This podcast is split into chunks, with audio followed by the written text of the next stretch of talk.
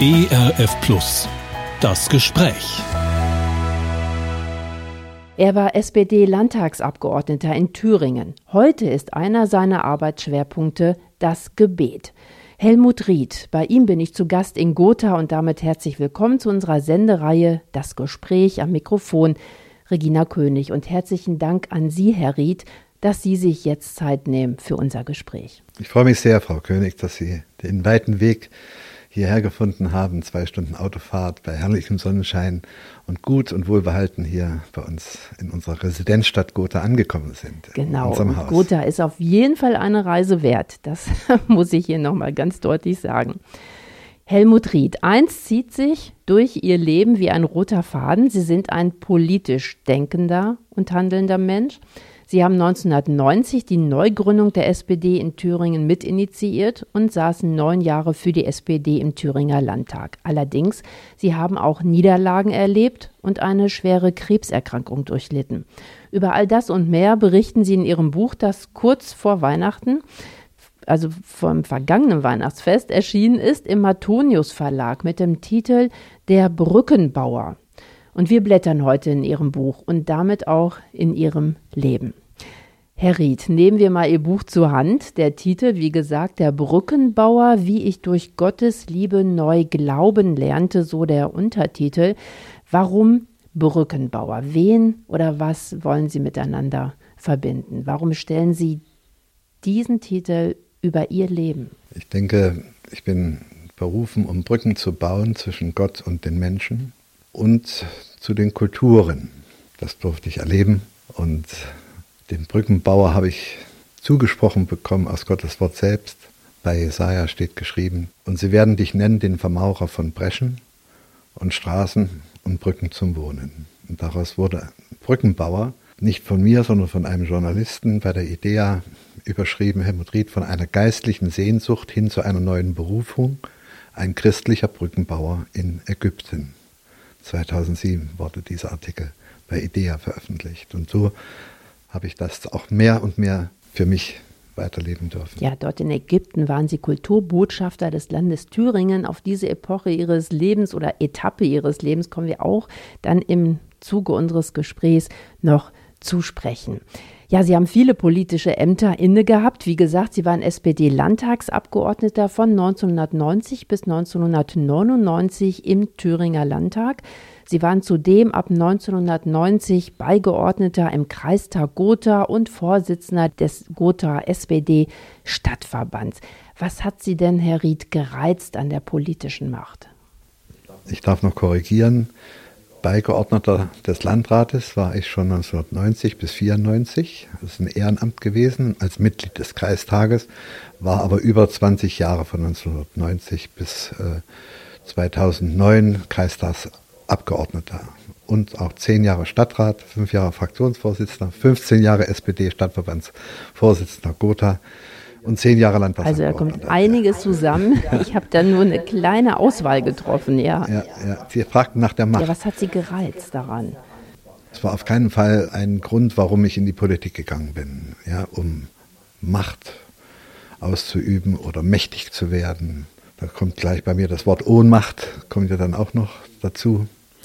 Also ich denke schon, dass der Gestaltungswille, der politische Gestaltungswille, äh, das war, was mich getrieben hat, dann nach dem Fall der Mauer, nach der politischen Wende, dann doch meinem Inneren nachzufolgen, ja, jetzt mit in die Verantwortung hineinzukommen und sozialdemokratisches Gedankengut dann auch dort zu leben denn die SPD gab es ja in der damaligen ehemaligen DDR nicht. Sie war eine verbotene Partei durch die Zwangsvereinigung von Kommunisten und Sozialdemokraten 1946.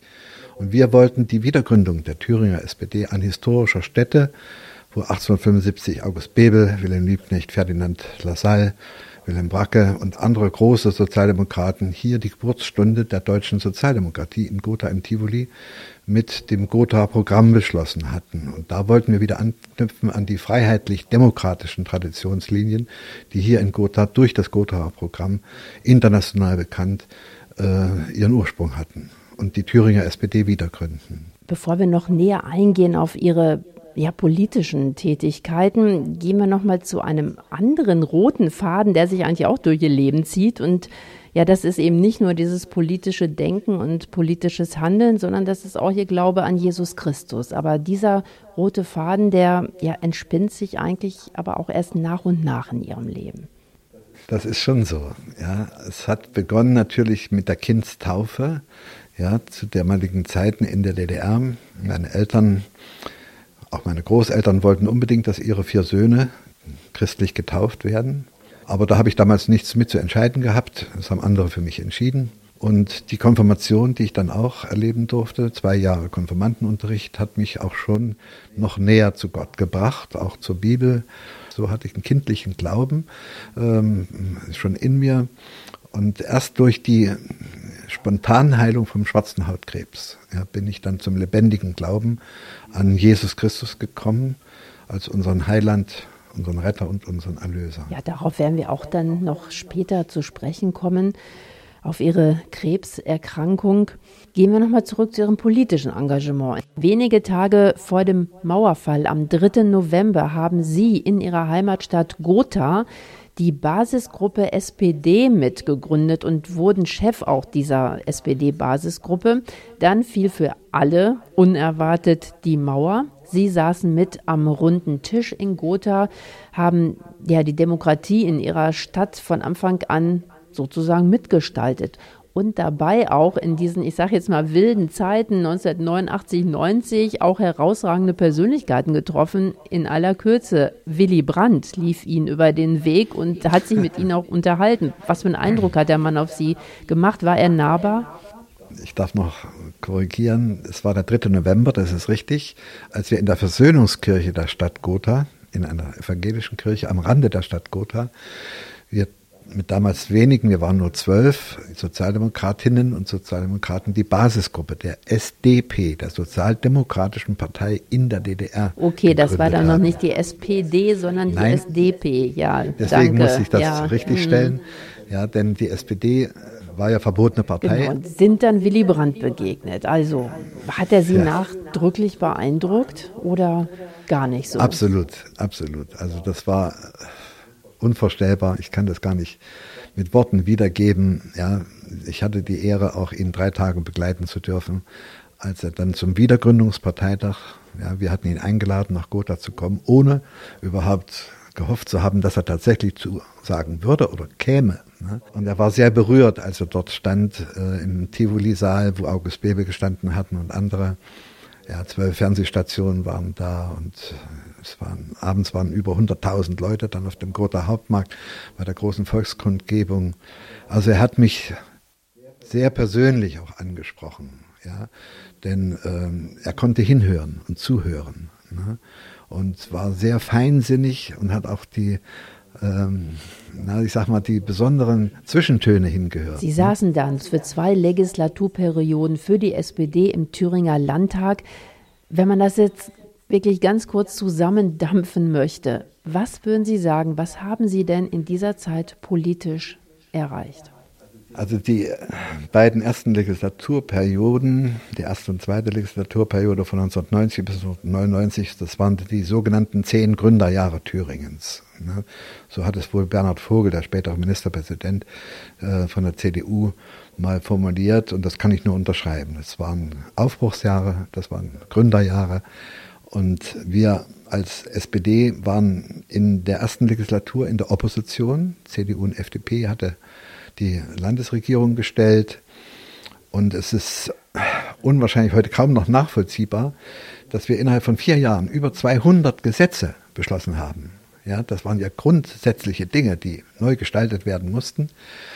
Und das war eine Riesenherausforderung. Ja, aber dass es überhaupt geklappt hat und dann noch dazu mit fünf Fraktionen, ja, und was mir besonders wichtig war, dass die SPD als Sozialdemokratische Partei Deutschlands im Thüringer Landtag eigene Akzente setzt. Und das durften wir auch machen, weil wir keine Fundamentalopposition waren, wie die PDS damals, die Nachfolger der SED, ja, und äh, auch die Grünen, ja, Neues Forum Grüne, Demokratie jetzt, so hießen sie damals, ja, die konnten zum Beispiel die Verfassung nicht mittragen, ja, währenddessen wir als Opposition, als konstruktiv mitgestaltende Oppositionskraft ne, viele Dinge mit hineinschreiben konnten in die Thüringer Landesverfassung, sodass wir dann auch äh, bei der Verabschiedung auf, dem, auf der Wartburg oben in Eisenach dann auch als Opposition, als konstruktiv mitgestaltende Oppositionskraft die Verfassung mitgetragen haben. Das ist für mich eigentlich äh, was Wesentliches, das Wesentliche, denn die Verfassung ist seit über, äh, ja, jetzt schon fast 30 Jahren, diesen Jahr jährt sich das Verfassungsjubiläum zum 30. Mal, ähm, die Basis, ja, wovon alle anderen Gesetze ausgehend dann Richtlinien bestimmend äh, nötig war. Das haben wir geschafft, in kurzer Zeit eigentlich. Also das waren bewegende Jahre. Sie haben sie Gründerjahre ja. zu Recht genannt und Sie haben diese Jahre mitgestaltet. Sie wollten dann nochmal in den Landtag einziehen, haben nochmal kandidiert, sind dann aber 1999 nicht wieder gewählt worden. Eine Wahlschlappe. Wie fühlte sich das an? Nicht gut. ja. ja, Sie hatten ja auch also viel eigenes Geld in den Wahlkampf gesteckt. 15.000 Euro kann man in Ihrem Buch nachlesen. Ja. Sie hatten ein Haus gekauft. Also das waren ja dann auch existenzielle Sorgen, die auf Sie zukamen. Ne? Aber ich war damals voller Euphorie. Ja, so gebe ich ehrlich zu. Und ich hatte 1994, ja, im zweiten Wahlkampf, da fehlten mir 20 Stimmen am Direktmandat. Da hatte ich gedacht, na ja, das wirst du ja wohl diesmal beim dritten Anlauf dann schaffen. Ne? Aber die gesamtpolitischen Rahmenbedingungen hatten sich geändert. Rot-Grün, ja, Gerhard Schröder hatte mit Oskar Lafontaine und äh, Joskar Fischer damals Rot-Grün auf der Bundesebene und das rappelte und rumpelte hin und her. Hartz-IV-Gesetze sind damals genau, entstanden. Ja, ja, ja, und Oskar Lafontaine hat als Finanzminister ja, den Bettel hingeschmissen und ist dann auch sogar aus der SPD auch ausgetreten, obwohl er mal Vorsitzender war. Wir erinnern dies, uns, ja. Diese mhm. Ränkespiele zwischen den Parteigrößen, die hat der SPD insgesamt mhm. nicht gut getan. Und wir hier in Thüringen waren die Ersten, die davon ja, in Mitleidenschaft gezogen worden sind, denn wir stürzten ab von 29 Prozent auf 21 Prozent. Und ich hatte natürlich dann auch nicht die Chance, meinen Wahlkreis direkt zu gewinnen. Im Gegenteil, ja, ich bin heute noch der Auffassung, also das, was auf der Bundesebene passiert, schlägt automatisch dann auch sich nieder in der landespolitischen Wahlkampfentscheidung äh, der Wähler. Ne? Und die sah damals nicht gut aus für die SPD und ich war wieder mal draußen nach zehn Jahren. Neue berufliche Chancen haben sich dann eröffnet. Ab 2000 werden Sie Referent am Ausbildungsinstitut für Lehrer und von 2005 bis 2009 waren Sie Kulturbotschafter des Landes Thüringen in Alexandria in Ägypten. Ja, welche Aufgaben hat denn ein Kulturbotschafter Thüringens in Ägypten? Klar, der Absturz war ziemlich hart. Ne? Stand eine Überschrift in der Gothaer Zeitung, Helmut Ried im freien Fall. Ne? Aber heute sage ich, bin, ja, wir können nie tiefer fallen als in die Arme Gottes. Ne? Und er hat mich wieder aufgefangen. Und so bekam ich quasi eine Berufung dann ja, im Auftrag des Thüringer Kultusministers, Professor Dr. Jens Göbe war das damals, ja, als Thürings Kulturbotschafter in Alexandrien mit aufzubauen, mitzuhelfen beim Aufbau dieser Euro-Mediterranean Annalyn Foundation for the Dialogue Between Cultures. So ist diese lange Bezeichnung in ja, Englisch. Und Sie haben ja ganz zu Beginn unseres Gesprächs gesagt, äh, Brücken bauen, äh, das verstehen Sie auch zwischen den Kulturen. Und ich denke, dieser Aufenthalt in Ägypten, der vierjährige, hat äh, ja so diese Vision auch nochmal ausgeprägt, ne? zwischen Kulturen, Brücken bauen. Ja, unbedingt. Da war ich als Brückenbauer gefragt und das hat mich auch sehr interessiert, um äh, Initiativen zu ergreifen, die UNESCO-Schulen zusammenzubinden rund ums Mittelmeer. Wir haben da wirklich richtige großartige Projekte auch für junge Journalistinnen, junge Journalisten gemacht. Aber es gab auch wirklich Erschütterungen, als dieser Karikaturenstreit losgebrochen ist, ja, wo Mohammed, der Prophet Mohammed in schwedischen Zeitungen, dänischen Zeitungen lächerlich gemacht worden ist und das hat durchgeschlagen bis nach Alexandria. Ne? Also das waren auch Kämpfe, ja, aber immer wieder zurückzukehren in mir selbst, ja, diesen Shalom, diesen Frieden, den ja, Gott in uns hineingegeben hat, dann auch nach außen zu geben. Und das war meiner Aufgabe auch entsprechend nicht immer einfach, aber doch in vielen Projekten dann auch umgesetzt worden mit Gottes Hilfe. Also Ihr Leben hat wieder richtig Fahrt aufgenommen, nachdem Sie aus dem Landtag ausgeschieden sind. Äh, Langeweile war absolut nicht angesagt. Es gab aber auch Erschütterungen. Gehen wir nochmal zurück nach Deutschland, auch bevor Sie nach Ägypten gegangen sind, ins Jahr 2004. Das wollen wir jetzt auch der Vollständigkeit halber natürlich auch erwähnen. Wir haben jetzt ja immer wieder gesagt, Sie waren SPD-Landtagsabgeordneter, aber 2004 sind Sie ausgetreten aus der SPD. Wenn man das in vier Sätzen formulieren kann, warum? Ja, ich bringe es auf den Punkt. Die SPD von 2004 war nicht mehr die Partei, die ich 1990 mitgegründet habe. Das hatte ursächlich etwas mit Gerhard Schröder zu tun, dem damaligen Bundeskanzler. Und er hat ein Programm aufgelegt, das sogenannte Hartz IV, ja, was im Osten Deutschlands ganz, ganz negativ ankam und womit die SPD wirklich später noch große Konflikte mit sich selbst bekommen hatte. Heute heißt es nicht mehr Hartz. Klar, seit dem 1. Januar Bürgergeld. Ja, da sehen Sie, wie hm. lange das gebraucht hat, mhm. ehe die SPD ja diesen schweren Schaden, den sie selbst verortet hatten, ne, um halbwegs wieder aufzuarbeiten. Es war auch nicht alles falsch, was da beschlossen worden ist, gebe ich auch ehrlich zu. Aber die Stoßrichtung im Osten kam eben so an, ja, dass die SPD nicht mehr gewählt worden ist. Das spürten wir damals auch. Und wir mussten aufmerksam machen, dass hier eine politische Linie in der SPD ja zum Tragen, zum Durchbruch kommt, die eigentlich sich von ihren Wurzeln verabschiedet. In eine Partei der kleinen Leute, ich bringe es mal auf den Punkt, ja, zu sein, eine Partei der Arbeitnehmerinnen, Arbeitnehmer, auch der Rentnerinnen und Rentner. Ja, die Sorge war groß, ja, dass viele ins schwarze Loch fallen und dann nicht wieder hochkommen. Die Altersarmut haben wir heute auch demzufolge mit da ja, zugeholfen. Das Problem haben wir heute. Und für mich konnte einfach nicht anders, als auch demonstrativ ein Zeichen zu setzen und gesagt habe, also hier, ja, diese SPD ist nicht mehr meine SPD. 1989 war ich stolz, sagen zu können, die Zukunft hat wieder einen Namen, SPD. Damals, 2004, befürchtete ich sogar deren Untergang im Osten. Und da ist vieles von dem leider eingetreten. Ich musste ein Zeichen setzen, das habe ich gemacht. Das hat mir nicht nur gut getan, im Gegenteil. Durcheinandergewirbelt wird Ihr Leben auch durch eine Krebsdiagnose. Sie haben das vorhin schon anklingen lassen. Schwarzer Hautkrebs wurde diagnostiziert im Sommer 2001. Allerdings, Sie haben eine Spontanheilung erlebt. Bei der OP wird dann gar kein Hautkrebs mehr festgestellt. Doch der Krebs kommt zurück im Jahr 2012. Eigentlich fühlten sie sich von Gott geheilt, dann wieder der neue gesundheitliche Rückschlag im Jahr 2012. Was hat das mit Ihnen gemacht, auch mit Ihrem Glauben an den doch eigentlich heilenden Gott? Ja, nachdem ich von Alexandria zurück war, wieder in Deutschland, damals noch in der Staatskanzlei ein Jahr gearbeitet habe, im Europäischen Informationszentrum und wieder ans Tilm zurückgekehrt von Bad Berka, und dann plötzlich bekam ich im Februar 2012, nach elf Jahren, erneut einen Krebsangriff, einen Angriff des schwarzen Hautkrebses. Dieser Krebsangriff war härter als der erste vor elf Jahren. Das war nämlich schon Kategorie 4 von 5. Ne? Und da hatten die Ärzte schon auf Alarmstufe Rot geschaltet bei mir und meinten, also wenn dieser Krebs metastiert hat, dann müssen wir nicht nur den linken Arm abnehmen, möglicherweise auch andere Organe entfernen. Also es war ziemlich kurz vor Maria Hilf, sage ich mal so. Und ich habe da wirklich, meine Frau hat es mal auf den Punkt gebracht zu meinem lieben Freund und damals die späteren Hausarzt sogar, der für mich um Heilung bei der Spontanheilung gebeten hatte, 2001. Da saßen wir bei ihm zu Hause und Bärbel fragte ihn, Herr Lehmann, aber sagen Sie mal, der Helmut ist doch von Gott geheilt worden ne, vom schwarzen Hautkrebs. Wenn Gott was macht, man macht das vollkommen und ist da immer richtig. Wie kann denn dieser Krebs denn wiederkommen? Ne? Ist er da vielleicht einer Hoffnung aufgesessen, die vielleicht doch nicht so gewesen ist, wie er sich eingebildet hat? Das waren noch meine inneren Zweifel, die plötzlich in mir aufkamen, also Erschütterungen im Glauben. Aber ich hatte ja inzwischen schon vieles mit Gott erleben dürfen.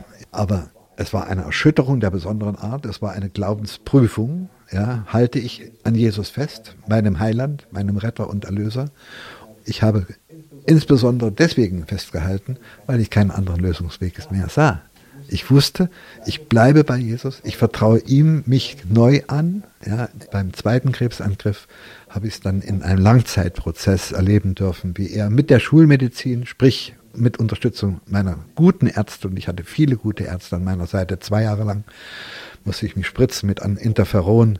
Es war eine ganz harte Nebenwirkung, waren da, konnte dann auch nicht mehr arbeiten in dieser Phase. Also das war schon auch eine Glaubensprüfung der besonderen Art, aber ich denke, ich habe sie bestanden. Ich bin heute gesund nach zehn Jahren, ja, immer noch krebsfrei und Gott sei Dank, Halleluja. 2014 scheiden Sie dann aus aus dem Berufsleben. Da sind Sie knapp 60. Ähm, ja, Sie werden als berufsunfähig früh verrentet. Und das als jemand, der beruflich ja immer voll auf dem Gas stand, der immer vorwärts geprescht ist und dann ja mit noch nicht mal 60 in den Ruhestand. Ich denke, das war auch keine einfache Zeit für Sie. Ja, ich war wohl immer aktiv und gerade dann nach der Wende voll als Politiker engagiert und auch danach voll engagiert in Ägypten, rund ums Mittelmeer aktiv. Und ähm, ich bin manchmal voll in eine Kurve reingefahren und habe das Risiko nicht gesehen. Ich habe auch meinen Körper viel Stress angetan. Das haben die Ärzte später dann auch gesagt. Na, Herr Ried, was wollen Sie sich denn noch beweisen bei Ihrer Vita? Ne? Gehen Sie nicht wieder in das alte System zurück. Ich war knapp 60, Sie sagten es. Dieser Krebs kann wiederkommen. Das kann auch psychosomatische Ursachen bei Ihnen haben, wenn Sie wieder zu viel Gas geben und der Körper sich wieder gestresst fühlt und die Seele gestresst fühlt, dann schreit die Seele wieder auf und Körper wird wieder krank und einen dritten Krebsangriff, den wollen Sie doch bestimmt nicht nochmal erleben. Also musste mich entscheiden, dahin oder dorthin gehe ich in den freiwillig selbst verordneten, von ganz oben ja, verordneten Ruhestand, der eigentlich kein Ruhestand ja, wurde. denn ich denke auch so richtig ruhig ist es um Sie nicht geworden. Mir kommt es auch eher so vor, als ob der Ruhestand wiederum auch so ein Doppelpunkt gewesen ist, denn Ihr ehrenamtliches Engagement ist auch beachtlich. Ich zähle jetzt einfach mal ein paar Dinge auf. Seit 2015 betreuen Sie zum Beispiel eine albanische Familie hier in Gotha. Sie unterstützen unter anderem den ERF als Botschafter und Verkündiger. Sie setzen sich in unterschiedlicher Weise für Israel ein, dazu auch noch gleichen Takt und natürlich auch für ihre evangelisch-freikirchliche Gemeinde hier in Gotha. Und vor allen Dingen, das ist mein Eindruck, sind Sie ein Mann des Gebets geworden. Sie engagieren sich äh, ja bei unterschiedlichen Gebetsbewegungen, zum Beispiel im Gebetshaus Augsburg oder sie machen mit beim Wächtergebet des Wächterrufs und eins finde ich wirklich sehr außergewöhnlich. Sie beten am Telefon täglich montags bis samstags zwei Stunden lang von 11 bis 13 Uhr mit der German Watch Gebetsgruppe. Also sechsmal in der Woche mittags zwei Stunden lang beten, finde ich wirklich eine Herausforderung. Welche Anliegen liegen denn da oben auf? Das hat auch was mit Berufung zu tun, denke ich schon. Denn es war in Augsburg, ja, bei der Mehrkonferenz 2018, als ich das erste Mal dort war, als ich Prinz Philipp Kyrie von Preußen, den Urenkel kennenlernte von dem letzten deutschen Kaiser, Wilhelm II. Und der trat vorne oben auf der Bühne mit der Bibel in der Hand und hat Buße getan für die Vorfahrenschuld seines Urgroßvaters, ne, der nicht verhindern konnte, dass der Erste Weltkrieg zum Ausbruch kam. Ne. Das hat mich sowas von bewegt kannte ihn vorher auch gar nicht. Und abends sind wir uns dann doch begegnet. Ne? Dialog ist nicht genug, Begegnungen entscheiden. Und äh, wir hatten eine kurze, aber sehr intensive Zeit, auch im Gebet dann. Und dann sagte er plötzlich zu mir, du Helmut, ich habe so stark den Eindruck, wir brauchen dich in der Gebetsgruppe Erbarmen über Deutschland. Deine politischen Erfahrungen und deine anderen Dinge, die du alle noch so mit einbringst und so, da bist du genau richtig bei uns. Ne? Konnte nicht Nein sagen. Das, heute nennt sich die Gebetsgruppe German Watch, Gebetsgruppe Erbarmen über Deutschland. Fusion. Ja, und dann kam die Pandemie und es wurden mehr und mehr auch Gebetsanliegen, nicht nur für Deutschland, sondern auch darüber hinaus. Ja, sogar der Ukraine-Krieg kam dann noch, nicht nur die Pandemie, dann der Ukraine-Krieg. Die Gebetsanliegen wurden mehr und mehr und es wurden auch mehr und mehr Beterinnen und Beter. Ja. Wie viel sind denn das dann mittags also so am Telefon?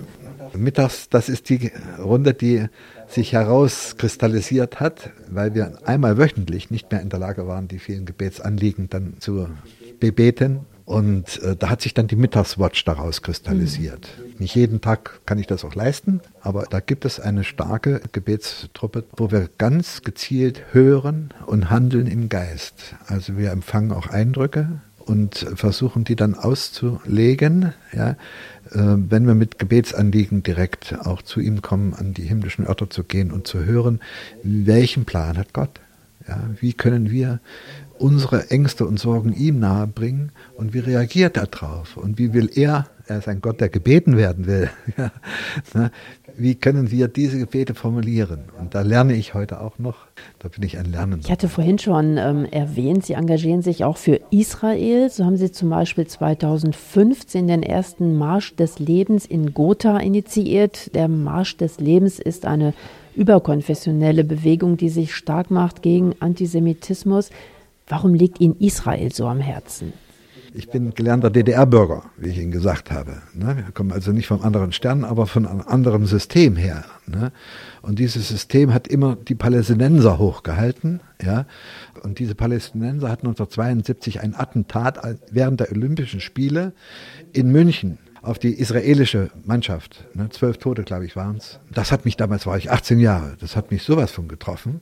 Und Israel war in den Augen der damaligen Honecker-Regierung der böse Staat, der dort ja, die Araber nicht leben lässt in ihrem eigenen Lande, ne, die da hingekommen sind und dann plötzlich uraltes Gebiet, was ihnen angeblich mal gehört hatte oder auch nicht, für sich beansprucht haben. Und innerlich fand ich das immer irgendwo nicht kompatibel mit dem, was ich in der Bibel gelesen habe. Ne, Gott hat seinem Volk ein verheißenes Land zugesprochen das Land Kanaan. Er hat dem Abraham, er hat das verheißene Land zugesprochen, dass seine Nachfolger, seine Nachfahren dann auch einnehmen werden. Und allein diese Geschichte, das hat mich schon immer auch als Geschichtslehrer sehr interessiert gehabt, so bin ich mehr und mehr auch in die Bedeutung des Judentums hineingegangen, auch für Europa und insbesondere für Deutschland. Trier und andere solche Städte, die ohne die Juden gar nicht in ihrer Kulturgeschichte erwähnenswert wären.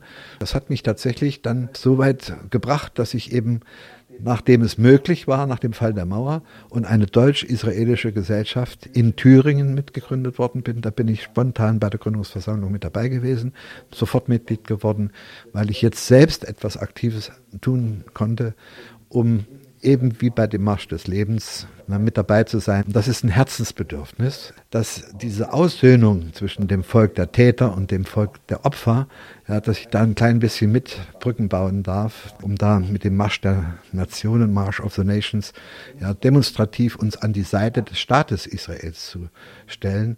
Denn wir haben das größte Wunder der Moderne, der Neuzeit erlebt, dass Gott das, was er gesagt hat, auch durchgezogen hat. In einem Nu, an einem Tag ist dieser Staat wieder überhaupt erstmal gegründet worden, nach 2000 Jahren Diaspora. Ja, Helmut Ried, der Brückenbauer. Und da sind wir jetzt ja wieder bei Ihrem Buch, das vor uns auf dem Tisch liegt, der Brückenbauer mit dem Untertitel Wie ich durch Gottes Liebe neu glauben lernte. So ist es. Ja, Herr Ried, äh, Ihr erstes Buch ist das, das Sie geschrieben haben. Ja. Es lag Ihnen schon länger auf dem Herzen, ähm, Ihr Leben zu verschriftlichen. Was ist so Ihre wichtigste Botschaft auch ins Heute hinein? Dass es keine hoffnungslosen Fälle gibt bei Gott. Und wir können nie tiefer fallen als in die Arme Gottes. Dieses Erlebnis, sich immer wieder aufgefangen zu fühlen von unserem himmlischen Vater, ja, auch geliebt zu werden. Und dieses Grundvertrauen, das soll dieses Buch mitgeben. Es gibt keine hoffnungslosen Fälle. Vertraut euch Gott an. Ja, er wartet nur auf euch. Gott ist ein Gebet weit entfernt von jedem von uns, wenn wir uns an ihn wenden. Gott ist ein Gott, der gebeten werden will. Der, unser himmlischer Vater er hat die Welt so sehr geliebt, dass er seinen einzigen Sohn die Welt gesandt hat, ne, damit alle die, die an ihn glauben, errettet werden und ewiges Leben haben. Und darum geht es. So schließt übrigens auch mein Buch. Da ist mein Lebensübergabegebet, was ich 2001 am 4. Oktober beten durfte, verschriftet als Empfehlung für denjenigen, den das auch so ergreift, wie es mich ergriffen hat. Gott zieht in seiner Liebe uns zu sich, weil er uns zuerst geliebt hat und wir dürfen ihn wieder lieben, weil Gott in Beziehungen lebt, aber da muss es eine Beziehung zu dem lebendigen Gott geben.